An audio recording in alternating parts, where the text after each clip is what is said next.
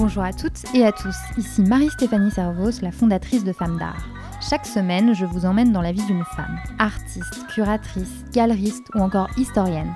Ces femmes me parlent de leur parcours, de leur rapport à l'art et des femmes de l'art qui les ont le plus inspirées. Il n'y a pas très longtemps, je vous proposais un autre format, dans lequel je dresse le portrait de femmes de l'histoire de l'art, connues ou moins connues, qui continuent d'inspirer des générations de femmes. L'idée n'est pas de vous raconter toute leur vie, mais de vous donner envie d'en savoir plus et de vous permettre de découvrir ou de redécouvrir des parcours de femmes que vous ne connaissiez peut-être pas. Avec ces récits sonores, l'idée est aussi de mettre au jour les mécanismes d'effacement et d'invisibilisation des femmes dans l'histoire de l'art. Pour la première édition, dans l'épisode 11 du podcast, je vous ai raconté l'histoire de Suzanne Duchamp, la sœur de Marcel Duchamp.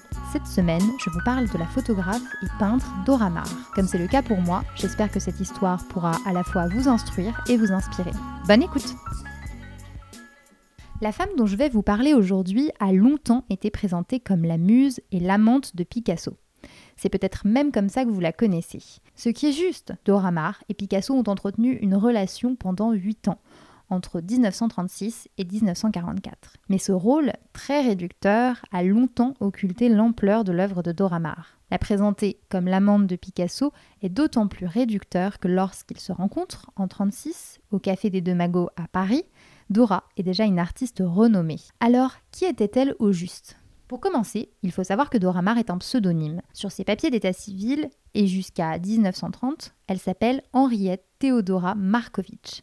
Vous l'aurez compris, Dora Maar est une contraction de son prénom et de son nom de famille. Elle naît dans une famille assez aisée le 22 novembre 1907 et elle grandit une bonne partie de sa vie à Buenos Aires puisqu'en 1910, son père, qui est architecte, reçoit un certain nombre de commandes qui obligent toute la famille à s'expatrier en Argentine. En 1926, Dora Maar et sa famille rentrent à Paris. Elle a alors 19 ans et elle suit des cours de peinture et de photographie. Elle est notamment formée dans l'atelier de André Lotte, donc au départ, elle se forme davantage à la peinture, qui est un peu son médium de prédilection à ce moment-là, même si aujourd'hui elle est davantage connue comme photographe. Et c'est tout à fait normal puisque quelques années plus tard, au gré de plusieurs rencontres, Dora Maar se tourne vers la photographie qui devient vraiment le centre de son œuvre.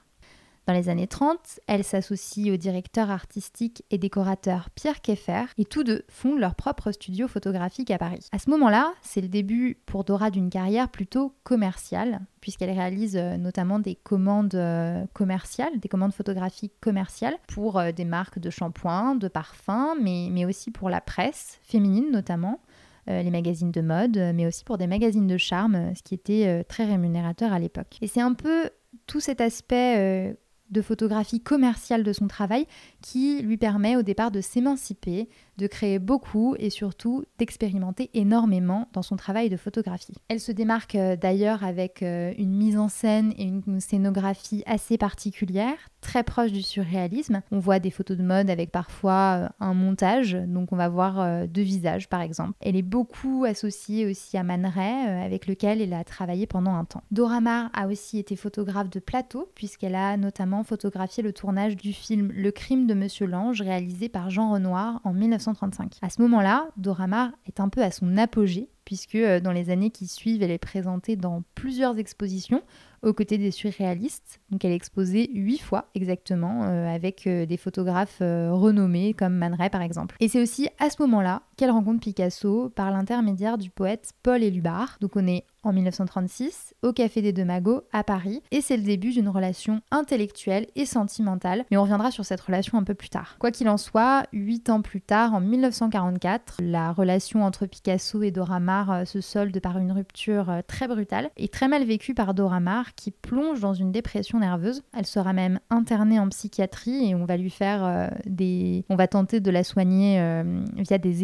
électrochocs. Mais finalement, elle sera euh, confiée en quelque sorte aux soins du psychanalyste Jacques Lacan qui va la guérir ou en tout cas lui permettre d'aller mieux. Mais il n'empêche que cette rupture a un impact sur toute son œuvre, puisque Dora va délaisser complètement la photographie qu'elle avait déjà mise de côté un petit peu avant pour se consacrer à la peinture et surtout, à partir de ce moment-là, elle va vivre isolée complètement du reste du monde, soit à Paris dans son atelier, mais la plupart du temps dans sa maison du Vaucluse. En ce qui concerne son œuvre, Dora Maar débute vraiment en tant que photographe commercial, mais aussi expérimentale et proche des surréalistes. Alors il faut savoir qu'elle est aussi une photographe engagée. Elle réalise euh, par exemple tout un travail documentaire sur l'impact de la crise économique de 29 sur les sociétés britanniques et espagnoles. Derrière son objectif, elle immortalise la pauvreté consécutive euh, à cette crise. À Barcelone, par exemple, euh, en 1933, elle va photographier des vendeuses sur les marchés, un bidonville, et ce sera le cas aussi à Paris, où elle montre euh, les terrains vagues qui entourent la ville. Et en fait, tout ce pan un peu documentaire de l'œuvre de Dorama retranscrit son engagement et ses idées politiques qui sont très marquées à gauche. Elle prend d'ailleurs part à plusieurs groupes d'extrême gauche. Elle fait notamment partie du groupe Contre-Attaque qui réunit des intellectuels et des artistes de gauche. Alors en 36, après sa rencontre avec Picasso, elle continue la photographie. Elle est par exemple l'une des premières à faire des portraits photos de Picasso. Elle photographie aussi toute la réalisation de Guernica, euh, cette peinture très connue de, de, Picasso. Mais progressivement, elle délaisse la photographie pour se mettre à la peinture sous l'influence de Picasso qui la pousse vers ce médium qui était aussi sa vocation de jeunesse. Mais quand même, à partir de ce moment-là, on sent vraiment l'influence de Picasso sur son œuvre. Et c'est après sa séparation avec Picasso qu'elle se consacre exclusivement à la peinture. Après la guerre, elle peint des natures mortes, très colorées et géométriques. C'est un aspect un peu moins connu de sa vie d'artiste, mais pourtant, elle continue d'être présentée euh, dans des expositions entre 40 et 50, donc elle est encore euh, visible euh, en tant qu'artiste. Après ça, son œuvre devient vraiment beaucoup plus discrète et comme je vous le disais, elle est recluse dans sa maison, ce qui ne l'empêche pas de continuer d'expérimenter et, de créer. D'ailleurs, dans les années 80, elle expérimente toujours, elle se met euh, au dessin tout en reprenant la photographie, donc elle va lier ces deux médiums. Elle utilise des négatifs qu'elle gratte, qu'elle modifie un petit peu et dont elle réussit à tirer des dessins quasi abstraits. À mon sens, c'est un peu ce qui caractérise Dora Maar, cette créativité, cette capacité à expérimenter, à inventer de nouvelles choses tout en restant vraiment libre. Et ça se ressent assez tôt déjà quand euh, elle fait de la photographie commerciale, elle expérimente déjà des choses. On voit par exemple une publicité pour un shampoing avec des cheveux qui sortent d'une bouteille et sur ses cheveux, on voit un bateau qui semble naviguer. Doramar euh, travaille beaucoup avec des images anciennes qu'elle chine dans des brocantes et qu'elle colle sur d'autres photographies. Et cette idée d'assemblage, parfois absurde, qui la rapproche vraiment des surréalistes, on le voit tout au long de ses créations. Il y a par exemple euh, cette photographie de Versailles sur laquelle elle va coller un personnage issu de ses personnages de rue qu'elle a photographié à Barcelone.